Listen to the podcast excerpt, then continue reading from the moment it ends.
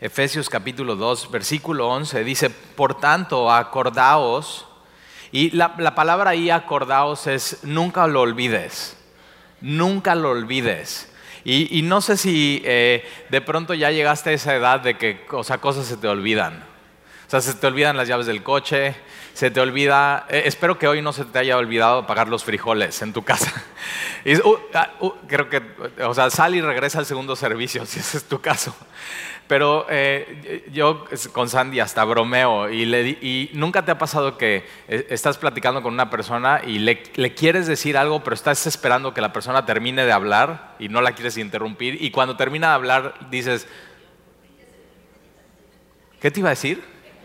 O sea, como si la otra persona supiera, ¿no? O sea, y le preguntas, ¿qué te iba a decir? ¿Qué te iba a decir? Y te quedas pensando, ¿qué te iba a decir? Y yo siempre bromeo con Sandy y le digo, oye, ya se, ya se me olvidó qué te iba a decir. Ah, ya. Eh, te iba a decir que se me olvidó tomarme mi pastilla para la memoria. o sea, y, una de las cosas que vamos a ver aquí es que eh, Dios nos dice, acuérdate. O sea, nunca se te olvide. Y hemos visto en capítulo 1 y capítulo 2 lo que Jesús, lo que Dios y el Espíritu Santo ha hecho por nosotros. Dios es el que nos escoge desde antes de la fundación del mundo. Y nunca se te tiene que olvidar eso. Tú no escogiste a Dios, Él te escogió a ti. Y qué bueno que nos escogió desde antes de la fundación del mundo, porque ya nacidos y pasando a la adolescencia seguro no me escoge. y Dios te escoge a ti. Y no solamente Dios te escoge así, sino manda a Jesucristo, su Hijo, a morir en una cruz para redimirte. Acuérdate esa palabra redimir, es que Él tus pecados y tus culpas las retira y lo lleva lo más lejos posible, para nunca más volverlas a ver. Dios te escoge, Jesús te redime, el Espíritu Santo te sella. Y tenemos el Espíritu Santo. El Espíritu Santo mora en todos los creyentes en Jesucristo. Y, vimos que tenemos toda la bendición espiritual en Cristo. No tienes que hacer nada para ganar la bendición, simplemente ya tienes toda bendición espiritual en Cristo. Y lo único que tienes que hacer es estar en Cristo. Y estar en Cristo significa creer en Jesucristo y poner toda tu fe y tu esperanza en Él. Depositar toda tu confianza en Él. apoyarte en Él con todo tu corazón creer en Él, creer que, que, sus ojos están sobre ti, que Él tiene un propósito para ti, para ya no andar como en otro tiempo andabas deambulando por el mundo, simplemente una cosa te llevaba a otra, una, y, llegar a un punto en tu vida que dices, o sea, no sé cómo llegué aquí, pero, o sea, qué mal estoy, estoy en el hoyo, y de pronto eh, viene este mensaje, ese mensaje de paz a tu vida, el, mensaje de redención. Y, aquí la Biblia dice que nunca nos tenemos que olvidar, versículo 11, por tanto, acordaos. Cuando dice por tanto, la Biblia es por todo lo que hemos visto en la parte de atrás. Ahora, si te acuerdas, en el versículo 10 dice que nosotros somos hechura suya, creados en Cristo Jesús. Y no solamente somos hechura suya, creados en Cristo Jesús para buenas obras, sino dice que por, por gracia somos salvos, por medio de la fe. Y esto no es de nosotros, la salvación no es de nosotros, no la ganamos, no la compramos, no la podemos obtener de ninguna manera, sino esto es don de Dios, es un regalo de Dios, es un regalo hermoso. Cuando entiendes, o sea, que, estás condenado y, tu, vida está yendo simplemente al, al hoyo y está yendo al infierno. Y dice, por gracia sois salvos. Ves la gracia de manera muy hermosa, ves la gracia de manera muy colorida. Eso avienta luz a tu vida y dice, por gracia sois salvos. Por medio de la fe, el, el canal para la salvación que Dios escoge es algo muy sencillo, es fe, es creer. Y esto no es de nosotros, pues es don de Dios, no por obras, no es por algo que tuvieras que hacer no por obras para que nadie se gloríe. No hay un espacio para vanagloria espiritual. Simplemente Dios con esto nos vacía y es simplemente por lo que Jesús hizo por nosotros en la cruz del Calvario. Es, es, don de Dios. Y entonces versículo dice, o sea, acuérdate de estas cosas, no se te olvide. Y algo estaba pasando, mira, en, Éfeso, que Pablo tiene que tratar con esta iglesia, que hoy en nuestras iglesias sucede, no nada más en las iglesias, sino en nuestras casas, en, nuestras familias, que es enemistad.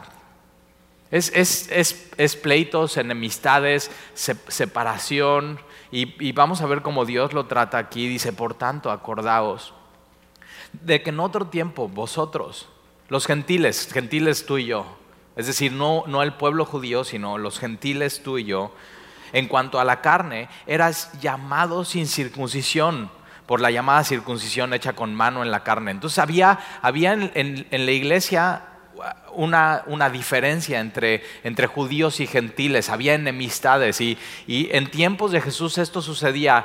Los, los, los judíos, los circuncidados, veían para abajo a los gentiles, los de la incircuncisión había como un aire de grandeza en los judíos. Ahora, eh, Dios nunca fue su idea que los judíos se jactaran de ser judíos, sino cuando Dios llama a Abraham, le dice, y te voy a bendecir. Pero ahí no se queda. Cuando Dios está formando la nación de Israel, no nada más es para, te voy a bendecir para, para que seas muy bendecido. Y, y, eso pasa también en nuestra vida como cristianos. Dios nos promete que en Cristo tenemos toda la bendición espiritual, no para que el fin seamos nosotros de esa bendición, sino le dice Abraham, te voy a bendecir y en ti serán benditas todas las naciones. Te voy a bendecir para que tú bendigas a los demás. Y por supuesto Dios separa un pueblo, lo hemos visto en Génesis, en Éxodo, en, Número, en, en, Levítico, lo vamos a ver en Números, que Dios llama a esa nación para ser diferente a las naciones gentiles pero nunca para que tuvieran un aire de grandeza, sino para mostrar a las naciones gentiles quién era el Dios verdadero, el Dios vivo, el Dios que redime. Pero algo estaba pasando y, hoy vas a la tierra prometida y, a Israel y sigue pasando esto. Está llena la tierra prometida de enemistades entre denominaciones católicas, cristianas, judías, eh, o sea, simplemente enemistades, hay pleitos, tienen reuniones. O sea, la última vez que yo vi una, una noticia en Belén, donde, donde, dicen que ahí nació el, eh, Jesús y, y, donde llegaron los, los, los, magos. La última vez que vi una noticia, estaban los monjes, o sea, sale así la tele de seguridad de la iglesia, y están monjes eh, limpiando con escobas, y de pronto un monje rosa a otro monje pero de otra denominación, es decir, su, uniforme de monjes de diferente color, simplemente un rozón y se ve como agarra la escoba y ¡pum! y de pronto ya todos los monjes están peleando, o sea, un combate la iglesia. Y eso es lo que estaba pasando aquí en Éfeso, que de alguna manera había una diferencia y un aire de grandeza entre judíos y gentiles y le estaban diciendo nombres hacia, ustedes son de la incircuncisión o sea, diciéndose despectivamente nombres. Y Dios tiene que tratar con, con, eso, porque nunca la intención de Dios era los judíos bendecirlos para que se sintieran más. Y nunca la intención de Dios es bendecirnos a nosotros los cristianos para que nos sintamos más, para que nos sintamos con un aire de grandeza. Y sabes que cuando nos sentimos con un aire de grandeza y hay enemistades entre nosotros, entre, ministerios, entre, gente que está sirviendo. No solamente eso, entre una familia cristiana es porque, porque se han olvidado de estas verdades. Y, Pablo dice, se, tienen que acordar. Y, estaba pasando cosas de manera muy, muy tristes y muy despectivas, como pasa la, diferencia entre judíos y gentiles. Ahora, hoy no lo tenemos en, en, o sea, en Semilla Veracruz no hay ningún judío que diga, o sea, yo soy judío y soy circuncidado. O sea, nadie, pero, pero de pronto hay, hay situaciones que hacen que la gente sea despectiva con otra persona o que se crea con un aire de superioridad. La diferencia entre los judíos y gentiles, por supuesto, era, era la religión, era su religión. ¿Y, y, de, de qué contexto venían? Ahora se supone que en la iglesia ya todos eran iguales, no eran judíos ni gentiles, eran cristianos. Pero, el contexto de donde venían, entonces eso los, hacía sentirse inferior. Y de pronto puede haber eso entre nosotros, de que según el contexto de donde vengas, el contexto religioso de donde vengas, el, el contexto cultural, el contexto económico, y de pronto si hay diferencias entre nosotros por eso, o, el contexto de qué tradiciones vienes, o qué color de piel tienes, o cómo hablas, y, vemos que esas diferencias entre gentiles y judíos tan, tan, que los hacían tan diferentes como la ley, sus tradiciones, lo que comían. O sea, un judío eh, no podía comer ciertas cosas y el gentil pues le daba vuelo al hilacha y comía de todo. Y había diferencias de comida, había diferencias de tradiciones, había diferencias de vestido. Y, eso hacía que hubiera enemistades. Y, nace de creerse mejor que, la, otra persona. Esto nace de creerse mejor que la otra persona. Y eso es porque te has olvidado, te has olvidado del Evangelio. Y si de pronto encuentras en tu corazón eso, que tienes enemistad con alguien, eh, aquí la Biblia te va a explicar claramente que es porque alguna de las dos partes se cree mejor que la otra parte. Y, lo primero que piensas es, ah, sí, sí, sí, sí, sí, o sea, sí, o sea, con la persona que tengo el problema se cree mejor que yo. Pero no, no, haz un alto y piensa. Porque yo ayer estaba estudiando esto y hubo un problema familiar en, mi casa y mi familia de México, no, no mi familia, sino mi familia más grande. No fue con Sandy, ¿verdad Sandy? Y una de las cosas que, estudiando este texto, lo primero que piensas es yo estoy bien. Cuando hay un pleito, una situación, una enemistad, lo primero que piensas es yo estoy bien, es parte de nuestra naturaleza caída. O sea, nos cuesta mucho trabajo reconocer que estamos mal y nosotros estamos, somos parte del problema. Y, mira, o sea, mira la solución que plantea Dios, versículo 12. En aquel tiempo estaba ahí sin Cristo o sea, los gentiles, estos somos. Estábamos sin, sin, sin, sin, sin, sin. O sea, nos hacía falta, nos hacía falta muchas cosas como gentiles. Y en ese tiempo estábamos sin Cristo. Aquí la palabra Cristo es, el ungido o el Salvador o el escogido por Dios. Estábamos sin el Mesías, sin un Salvador sin alguien que pudiera venir a rescatar nuestras vidas del, pecado, de la muerte, de seguir la corriente de este mundo, de ser yo mi propio Dios, de siempre pensar que yo tengo la razón y que no haya un rey en mi vida.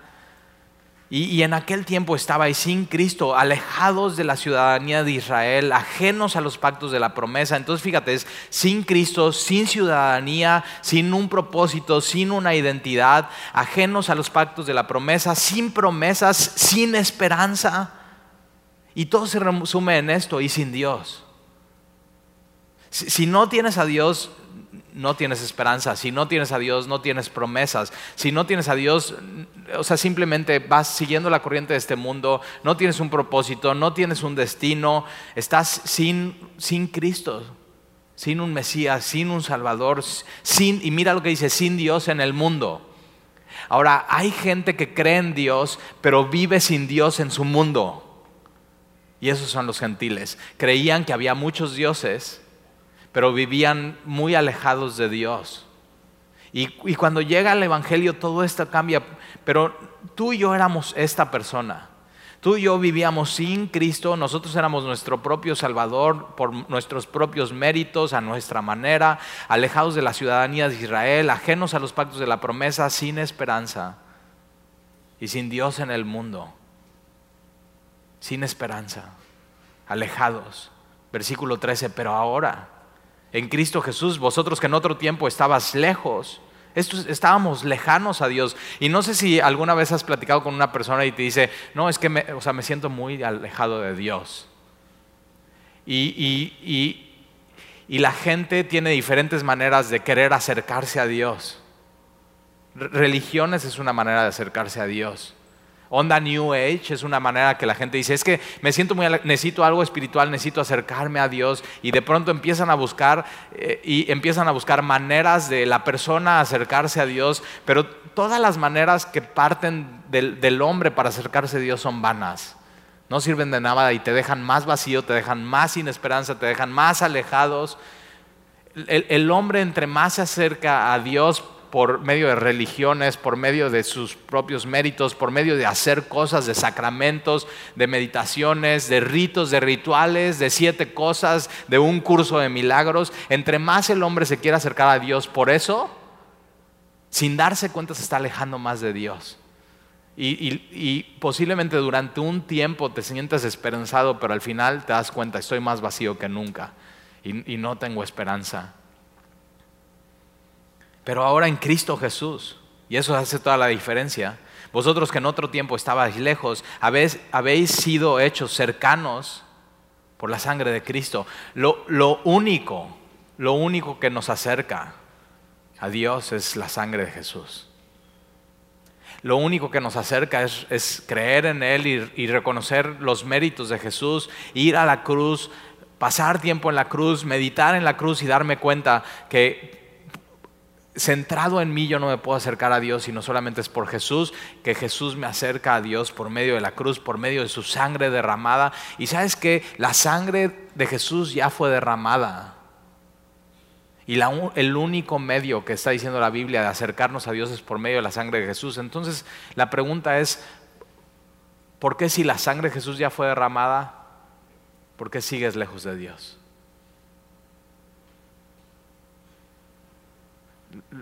Santiago dice, acércate a Dios. Efesios nos dice cómo, por medio de la sangre de Jesús, y dice, entonces Dios se acerca a ti. No, tienes que hacer nada para acercarte a Dios. Los medios ya fueron hechos a Jesús derramar su sangre como sacrificio en, tu lugar. En otro tiempo estábamos lejos. Ya no estamos lejos y, nos podemos acercar y podemos, podemos estar sentados en lugares celestiales en Cristo y estar cerca de Dios todos los días, a todas horas en donde quiera que estemos. No tenemos que ir a un lugar para acercarnos a Dios. Cuando venimos a la iglesia no nos venimos a acercar a Dios, ya estamos en Dios, estamos en Cristo. Lo único que venimos a hacer es, ser iglesia, adorar a Dios, conocerle más, abrir su palabra, enamorarnos más de Él, entender qué quiere para nosotros de manera colectiva, pero también de manera personal. Pero ya estamos en Cristo. Y, lo que queremos hacer es entonces acercar más personas a Jesús. Y la única manera de acercar más personas a Jesús es, es la cruz. Es que la gente pueda entender lo que Jesús hizo.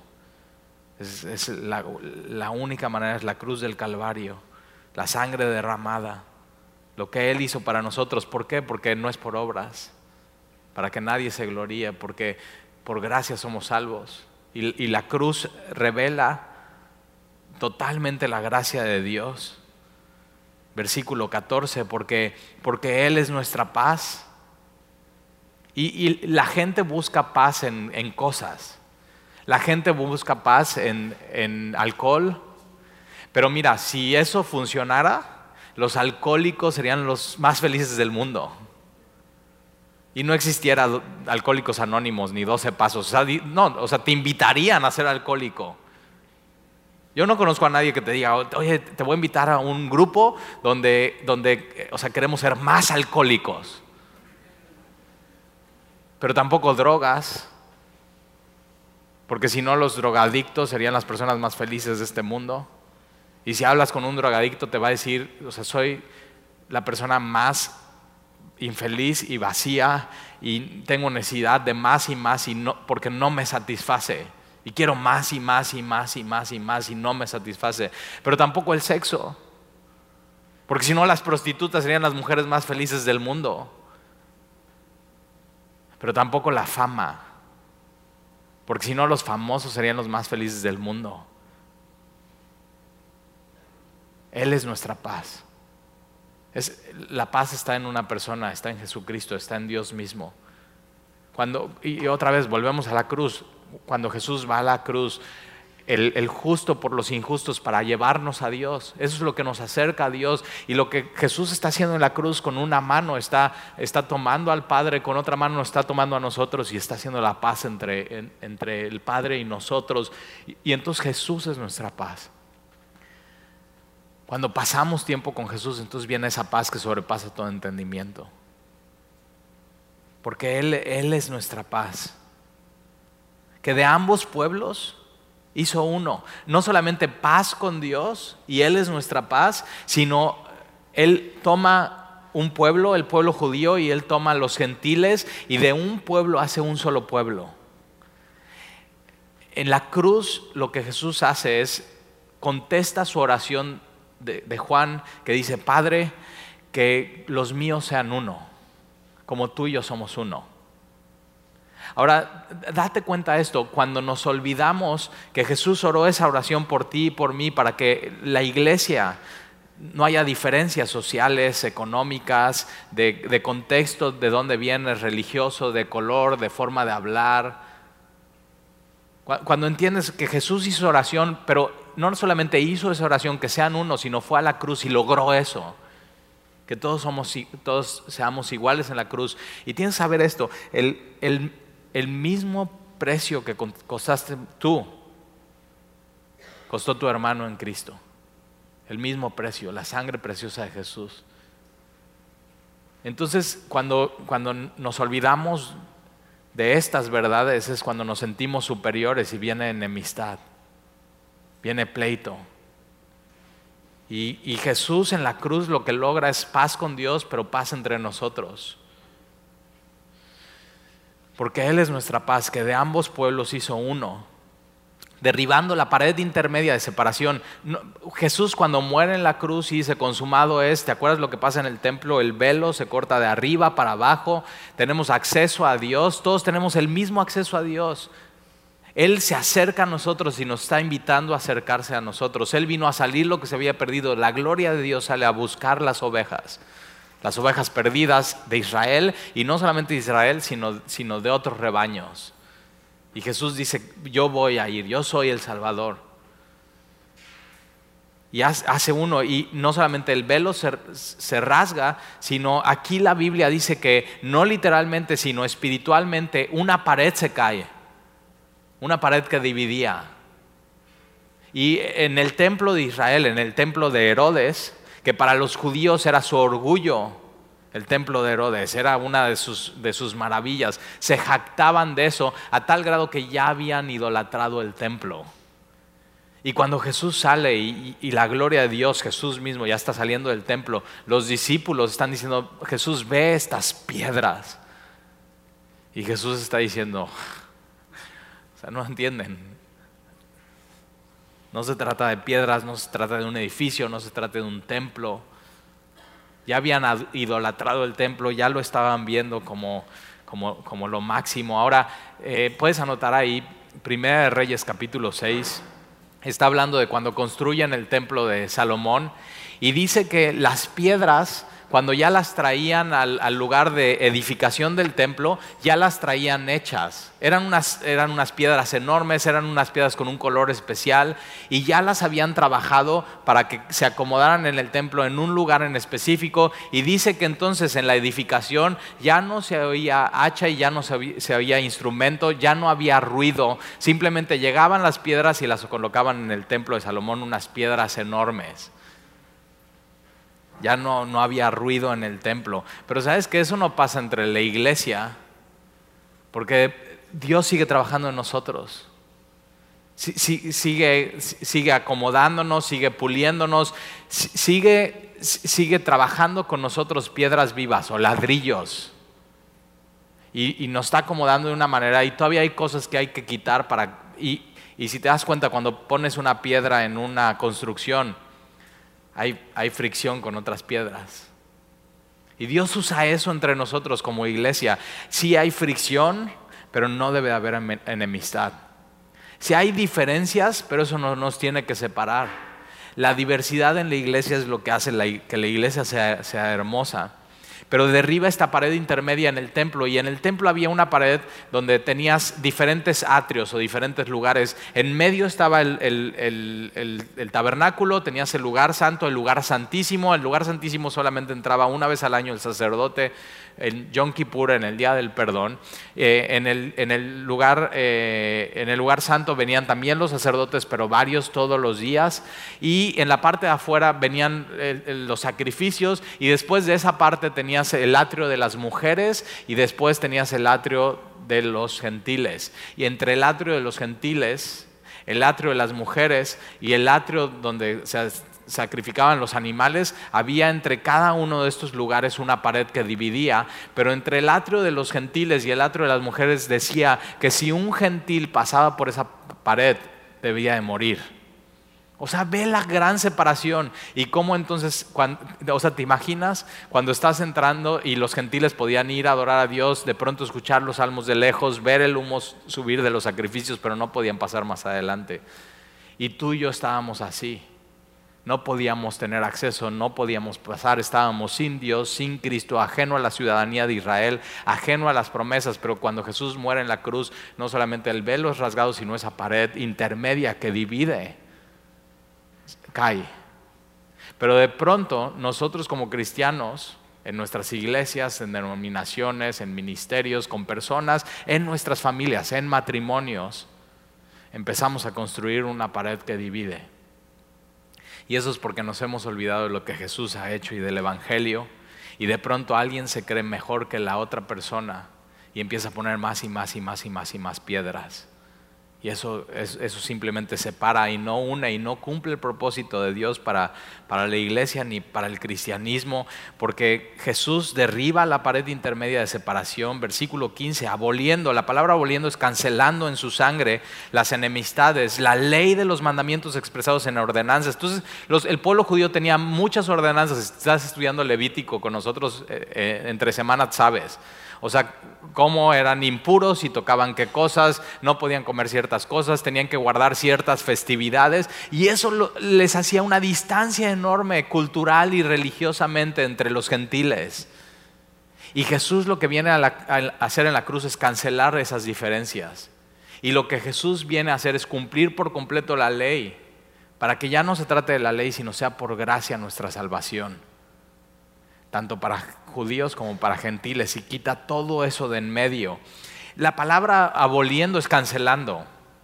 Y si tú de pronto ves, o sea, un matrimonio que tiene enemistades, para que se pueda reconciliar y volver a acercar, tienen que cancelar esas cosas que le han, que han hecho llevarlos a ser enemigos.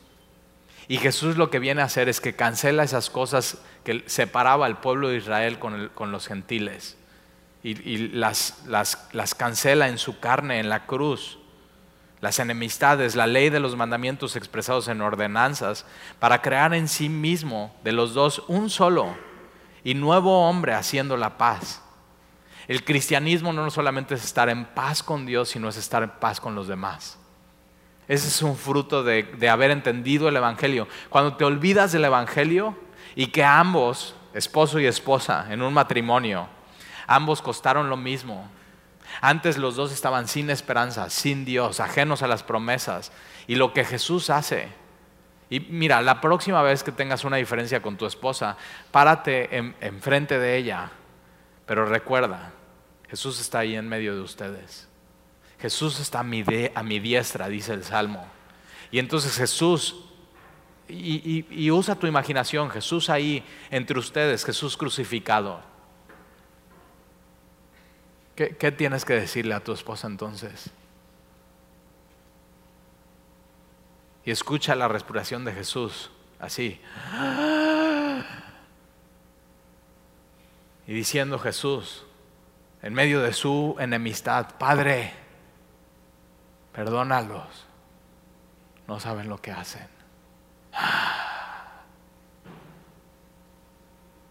O diciendo Jesús,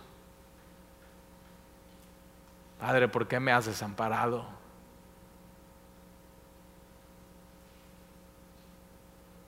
Consumado es,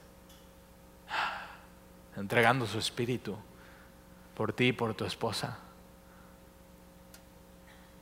Y de pronto, o sea, ya no hay mucho más que hablar, más que perdón, reconciliación, amor, compasión.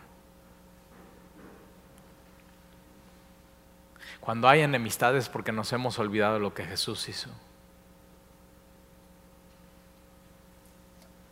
Jesús no solamente nos acerca con el Padre, sino nos acerca unos a otros. Jesús vino a hacer la paz. Versículo 16, y mediante la cruz y, fíjate cómo está hablando totalmente del Calvario, porque está hablando, de nos acerca la sangre de Jesús derramada y en la, en la cruz, en su carne, en su carne molida, azotada, cancelando lo que nos separaba. haciendo la paz y, y, versículo 16, y mediante la cruz reconciliar con Dios a ambos en un solo cuerpo. Y, sabes que somos eso, somos un solo cuerpo. Ya vimos quién es la cabeza de ese cuerpo, es Jesús. Y somos un solo cuando se nos olvida que somos un cuerpo. O sea, nada más piensa eso. Imagínate que eh, tu puño, o sea, está enemistado con tu cachete. Y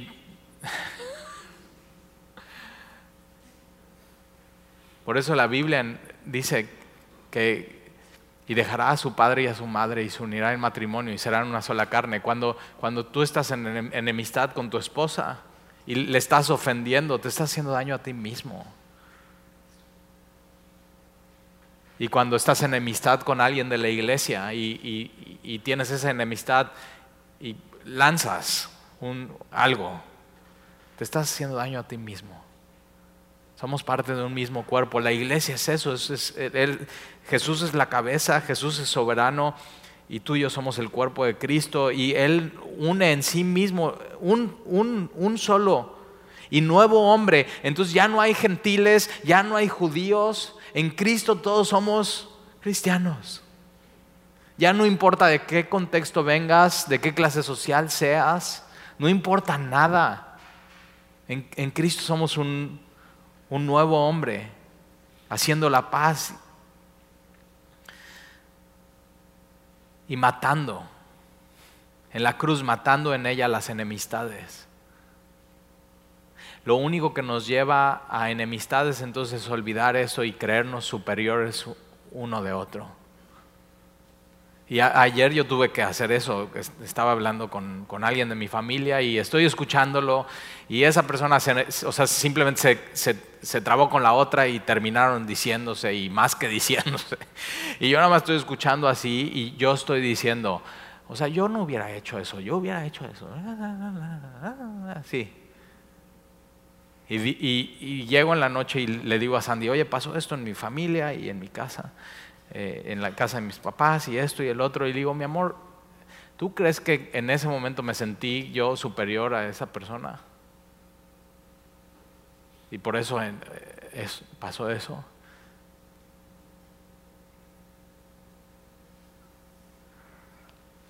Y te tienes que preguntar, ¿en la iglesia te sientes superior a los demás? O sea, yo eso se lo pregunté a Sandy. Sandy, ¿tú crees que cuando llego a la iglesia me creo más que otros? O sea, necesito trabajar en eso en mi vida. En tu casa, en tu familia, ¿tú te crees mejor que tu esposa? ¿O que sabes más? ¿O que eres más sabio? ¿O que, tu manera es mejor? Porque eso es lo único que hace construye una pared intermedia que Jesús ya derribó. Y cuando se nos olvida lo que Jesús hizo en la cruz, entonces cuando viene desunión, distancia entre unos y otros.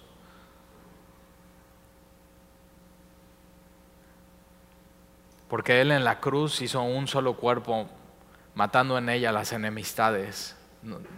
Porque todos, todos de la misma manera somos salvos por medio de, la gracia. Entonces no hay mejor cristiano, peor cristiano, no hay, no hay, ah, no, pues yo soy ciudadano del cielo, pero de primer clase. O sea, yo siempre que me subo en un avión y ya sabes, pasas primero por los que van en primera clase y después ya tú chicken class, o sea, hasta atrás. Así al más apretado asiento y dicen, no, pues ya, ya sabes, ¿no? Va saliendo y cuando ya vas a aterrizar te dicen, no, y ya puede este, poner el, el, respaldo en su lugar, o sea, y haces esto. o sea, ¿para qué? No sirve de nada, no hay diferencia. Y siempre tengo este pensamiento, mira, si se cae el avión, chicken class o business class, no hay diferencia. Y entre nosotros como cristianos no hay diferencia. No hay cristianos de primera clase, no hay cristianos de segunda clase, no hay, o sea, todos costamos el mismo precio y, todos tenemos acceso al Padre. No hay lugar para como los judíos y los gentiles uno creerse mayor que otro o mejor que otro. Y tienes que hacerte esas preguntas duras. O sea, cuando llego a la iglesia me creo mejor. Cuando el pastor está predicando pienso que sé más que él. Cuando estoy en mi clase no escucho a las demás personas en el discipulado porque digo, ah, ya va con esa respuesta. O no me inscribo un discipulado porque, o sea, como navegantes unos, yo ya debería estar en navegante 100.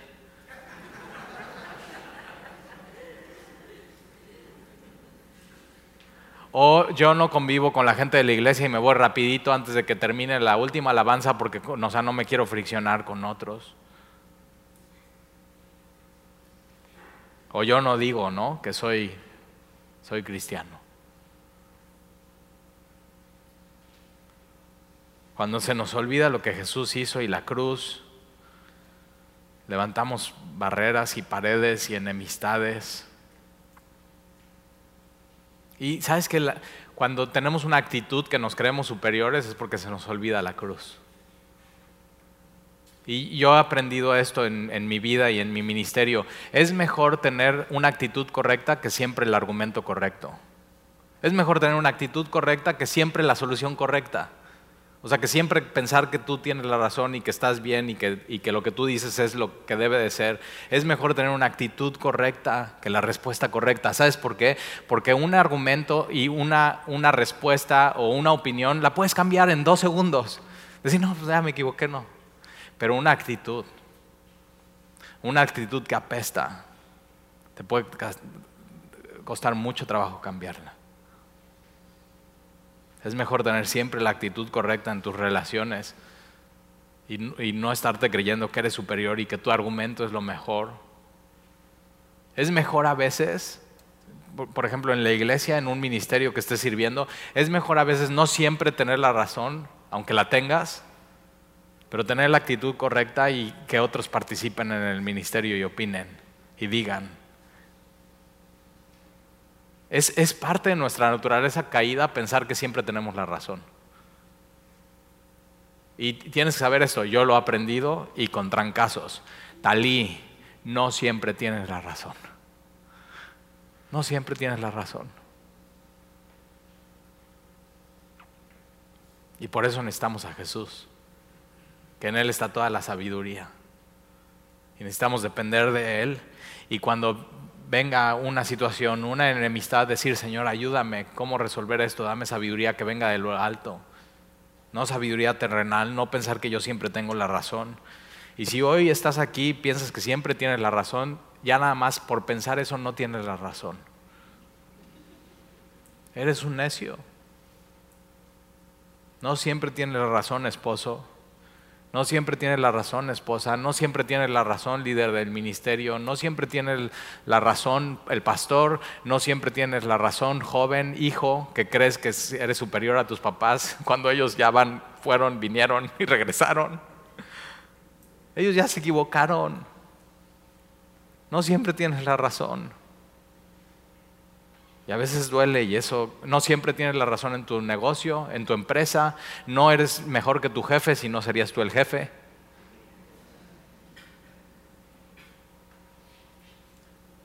Y lo que nos hace cuando leemos de la cruz y del Calvario y lo que Él hizo y su sangre derramada es nos da humildad. Cuando se nos olvida Jesús, es cuando somos soberbios y nos creemos mejor que las demás personas versículo 17, y vino y anunció, Jesús vino y anunció las buenas nuevas de paz. Ahora, Jesús pudo haber traído un mensaje de condenación y decide venir con un mensaje de paz, con buenas noticias, reconciliarnos con el Padre. Merecíamos condenación y no trajo condenación, trajo paz.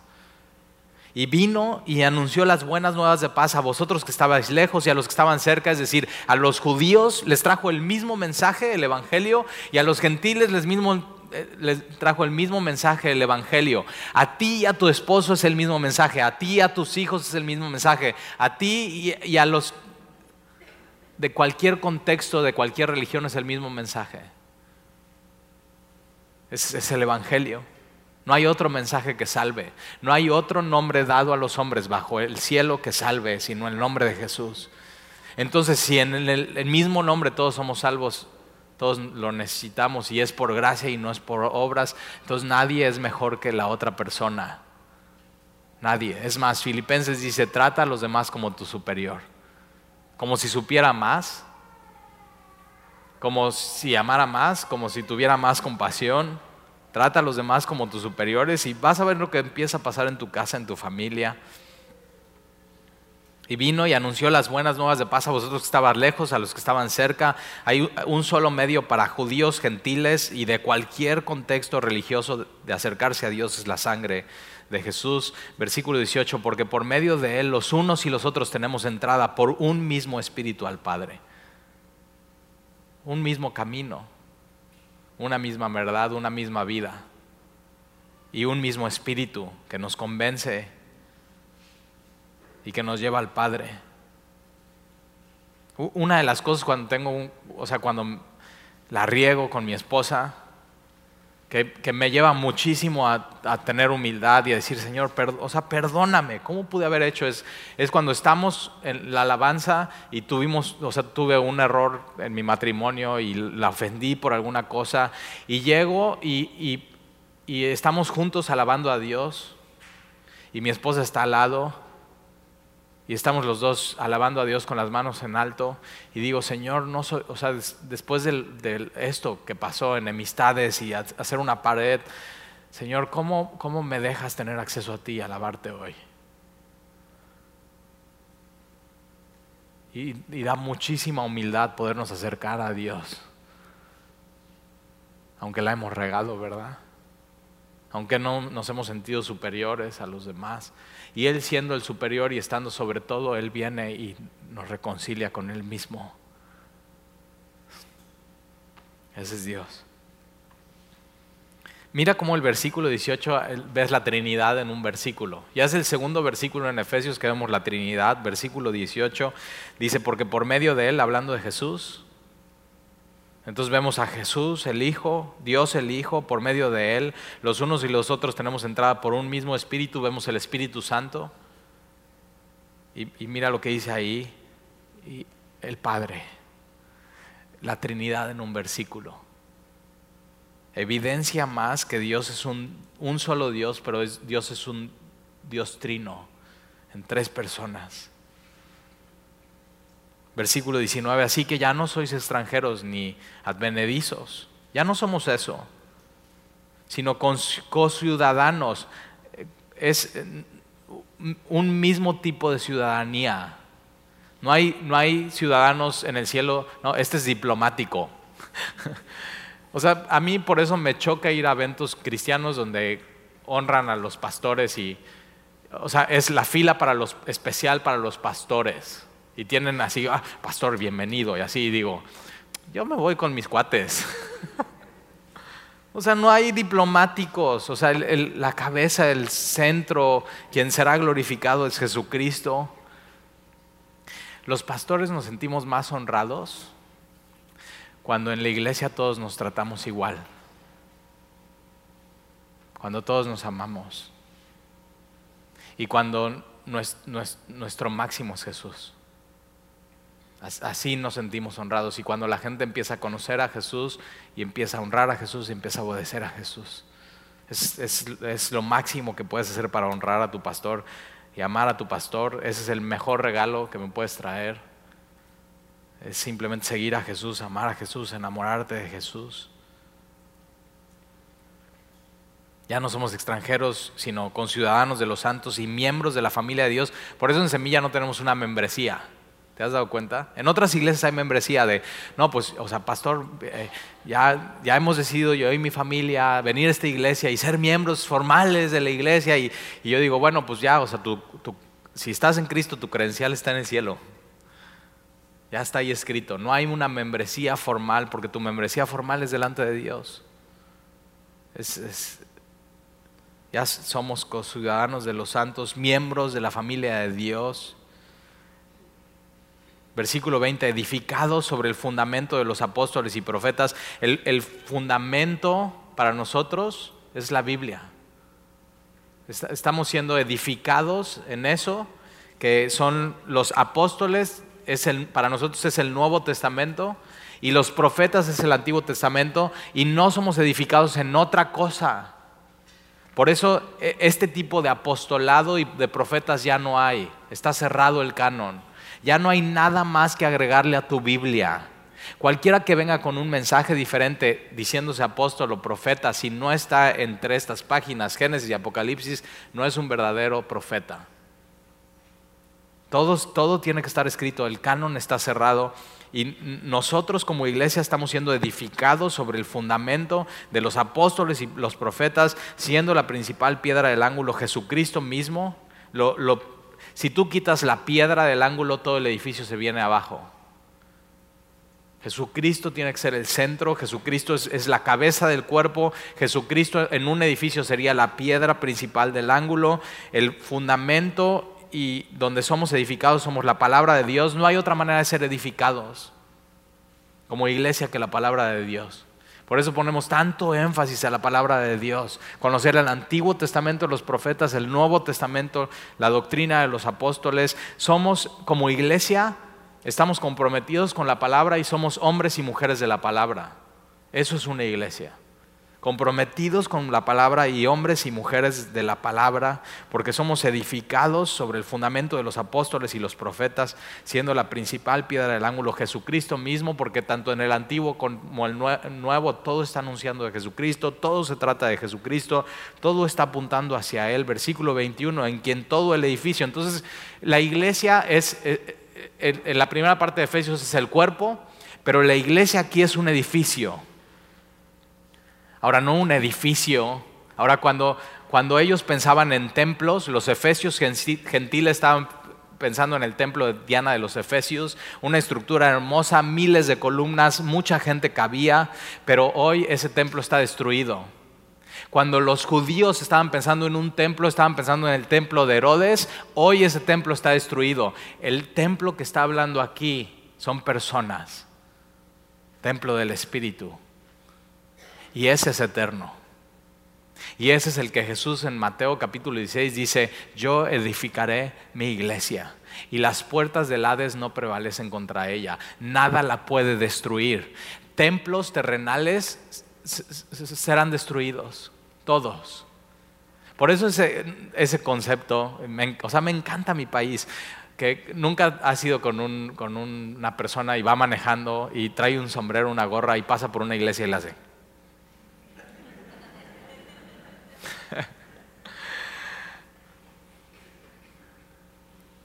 No es el edificio.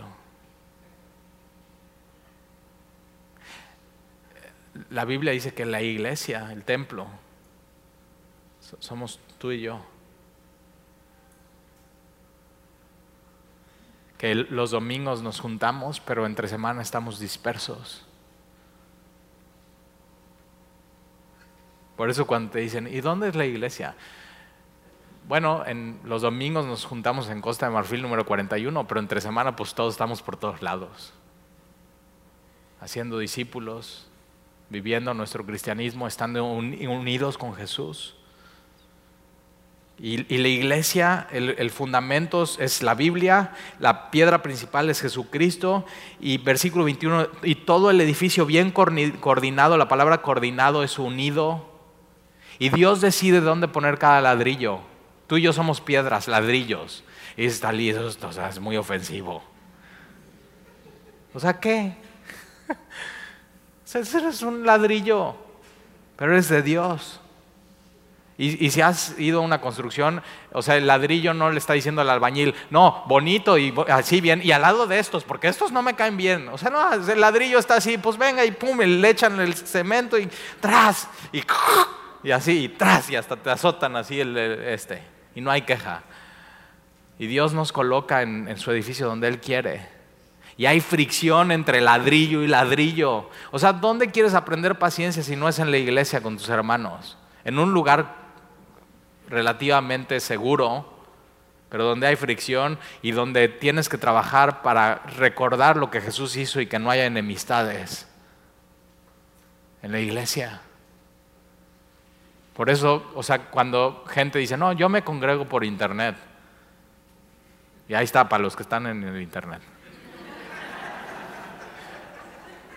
No, pastor, es que yo no voy a la iglesia, yo nada más lo veo en megacable.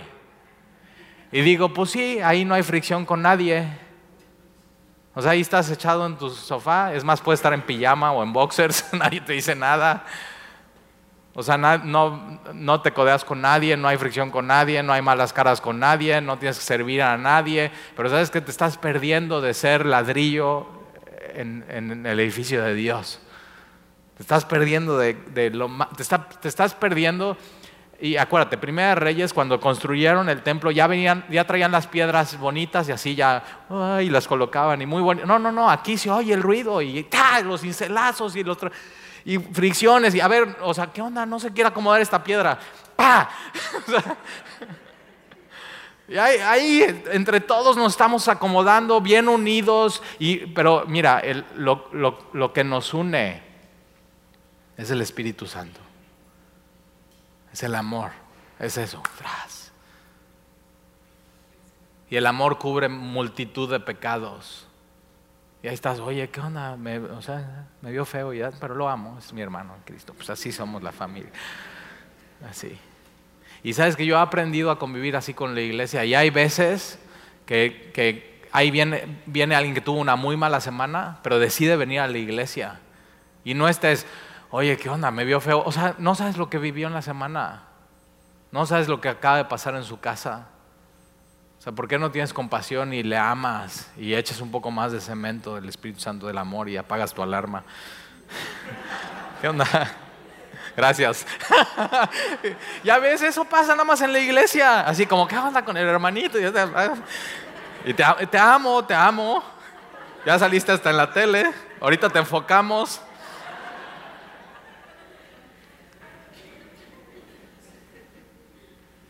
Cuando tienes que hablar con alguien en la iglesia que, o sea, que le está chafeando, es. O sea, eso. te tenemos que acomodar y poner y decir, oye, ¿qué onda? Estás medio salido en el edificio.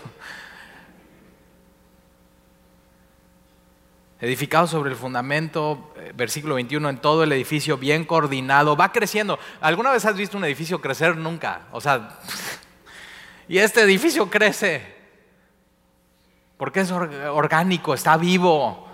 Y no solamente crecemos en, número de ladrillos, sino crecemos en profundidad en nuestra unión con Jesucristo. Te pido un favor, si eres parte de Semilla, nunca estés preocupado por crecimiento de número de personas. Tienes que estar ocupado en tu crecimiento espiritual, porque si tú creces espiritualmente y conoces más de Jesús y te enamoras más de Él, vas a hablar a más personas de Jesús y las vas a invitar a ser parte de este edificio que va creciendo. No se trata de número de personas, se trata también de profundidad de unión de tu relación con Jesús. Y en eso estamos bien enfocados en Semilla.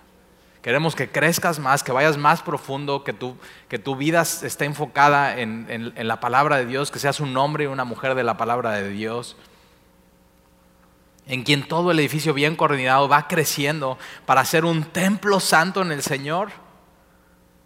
Eso somos. Versículo 22, en quien vosotros también sois juntamente edificados para morada de Dios en el Espíritu. Somos, somos morada de Dios en el Espíritu. Eso somos. De manera personal, somos templo de Dios, pero de manera corporativa, somos, somos el templo de Dios en el Espíritu. Cuando se te olvida eso es cuando hay enemistad. Cuando recuerdas esto dices, es cierto,